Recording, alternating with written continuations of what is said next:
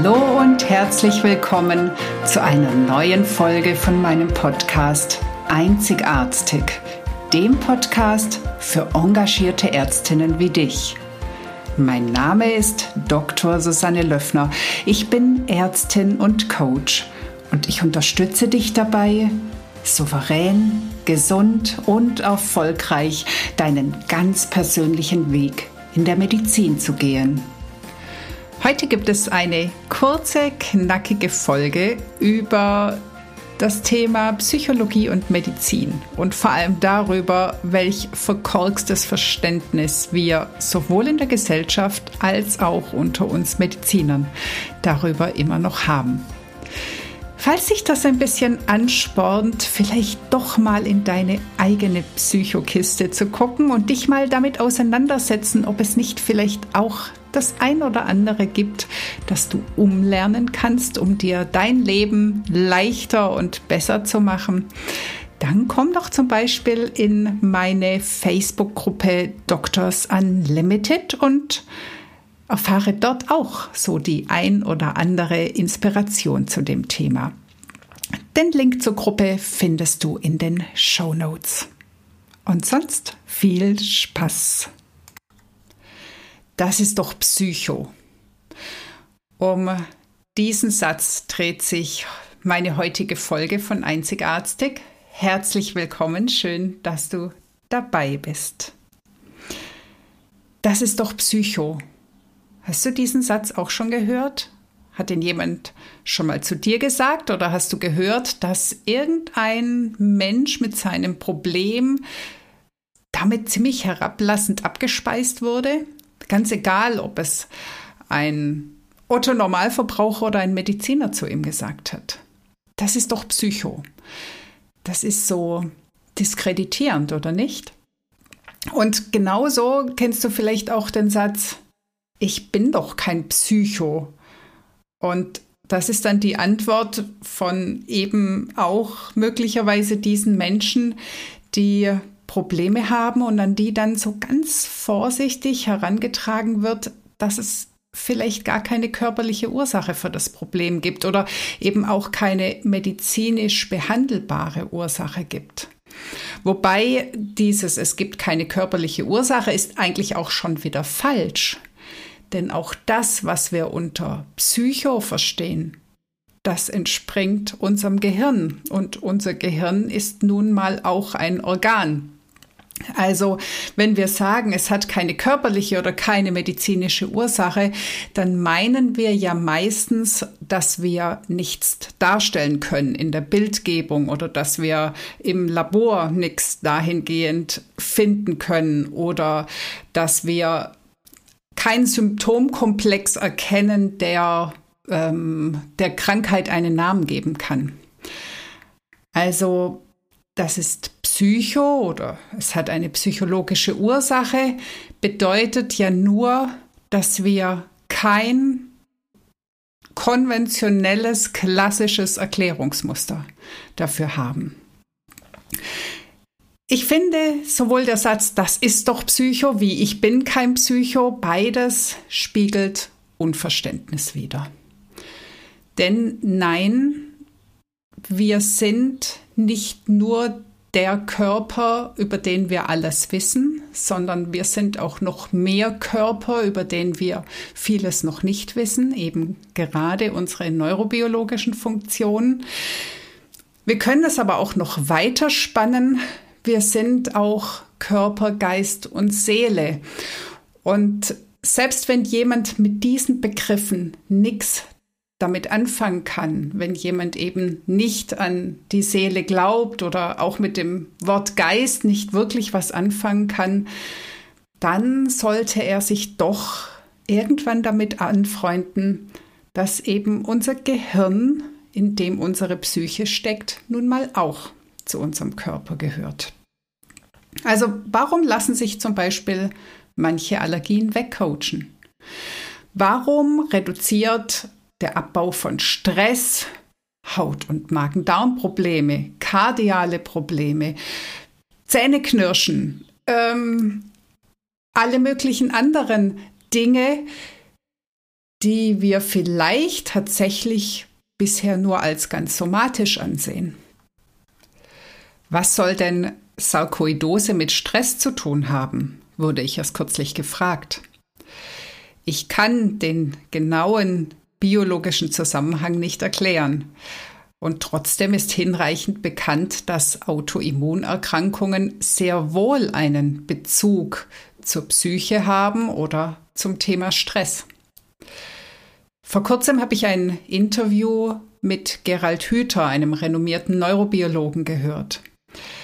Er erzählte, dass in den 30 Jahren, in denen er inzwischen in diesem Bereich tätig ist, es zu einem ganz großen Paradigmenwechsel in der Neurobiologie kam.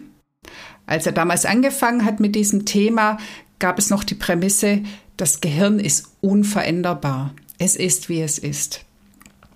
Inzwischen weiß man, vor allem durch funktionelle MRT-Untersuchungen, dass das Gehirn sich sehr wohl verändern kann und entwickeln kann, dass es neuroplastisch ist, dass wir umlernen können. Und welch großartige Chance dahinter steckt, haben die meisten irgendwie noch gar nicht begriffen.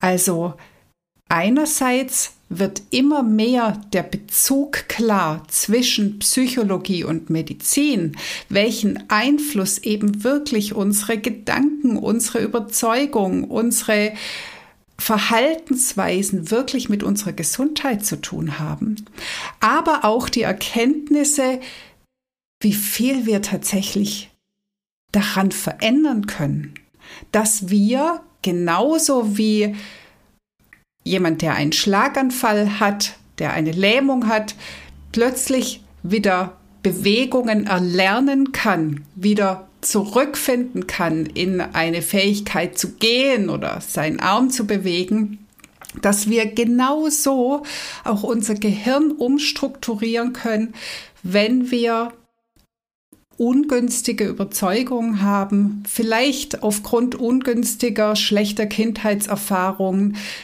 diverse Ängste entwickelt haben, verschiedene Verhaltensweisen, Fähigkeiten, dass wir an all diesen Punkten tatsächlich fähig sind, uns zu verändern.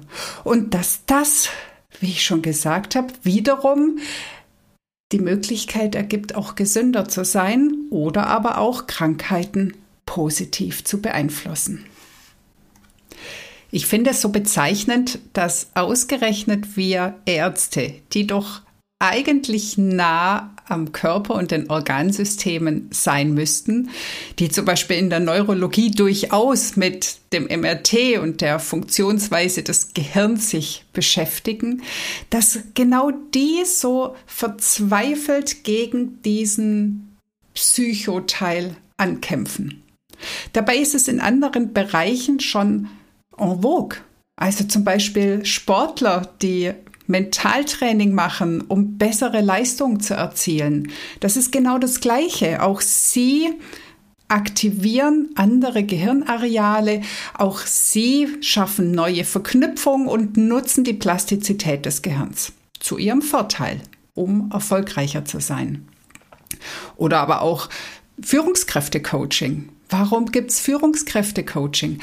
Weil Unternehmen erkannt haben, dass Führungskräfte besser, effizienter, sinnvoller arbeiten können, wenn sie lernen, anders mit Situationen umzugehen. Und auch das ist ja einfach nur wieder ein Lernen, genau wie eine Sprache lernen oder eben Medizin lernen. Es ist eine Umstrukturierung in unserem Gehirn. Also warum haben wir alle immer noch dieses Gefühl, Psycho zu sein sei ein Makel. Warum haben wir immer noch den Eindruck zu sagen, ich brauche Unterstützung, weil ich vielleicht mit der einen oder anderen Situation nicht gut zurechtkomme, wäre eine Schwäche. Und warum nehmen wir lieber in Kauf, dass wir auf Dauer krank werden? Weil wir eben diese Themen nicht angehen, weil wir immer schön die Decke drüber breiten und lieber hinterm Berg halten, wie es uns geht, weil wir lieber uns lächelnd fröhlich nach außen zeigen, obwohl in uns drin der Sturm tobt. anstatt wirklich mal offen zuzugeben, ich habe da ein Thema und ich suche dafür eine Lösung. Also ich glaube, wir Mediziner dürfen da vorangehen und endlich dieses Bewusstsein schaffen, und zwar als allererstes Mal bei uns selbst. Also nicht nach dem Motto, lieber Patient, vielleicht ist Ihre Hypertonie stressbedingt und vielleicht können Sie ja mal an Ihrem Stress arbeiten, solange wir selber noch der Meinung sind, wir müssten alles schaffen, alles können, perfektionistisch den Tag abreißen und immer über unsere Grenzen gehen. Die Veränderung fängt bei uns selbst an. Und ja, vielleicht sind wir Psychos. Aber lieber bin ich ein Psycho und später gesund, als ein Nicht-Psycho, der ziemlich früh ins Gras beißt. Das war die heutige Folge und ich freue mich, dass du bis zum Schluss dabei warst. Wenn es dir gefallen hat, dann hör doch nächste Woche wieder zu bei Einzigartig. Natürlich freue ich mich sehr über eine 5-Sterne-Bewertung und wenn du den Podcast teilst oder weiterempfiehlst. Möchtest du lernen, besser zu kommunizieren? Dann hole dir doch mein PDF 12 Game Changer für erfolgreiche Patienten- und Angehörigengespräche. Den Link dazu findest du in den Show Notes. Lass uns gemeinsam eine neue Medizin mit glücklichen Ärztinnen und Patienten schaffen. Alles Liebe, deine Susanne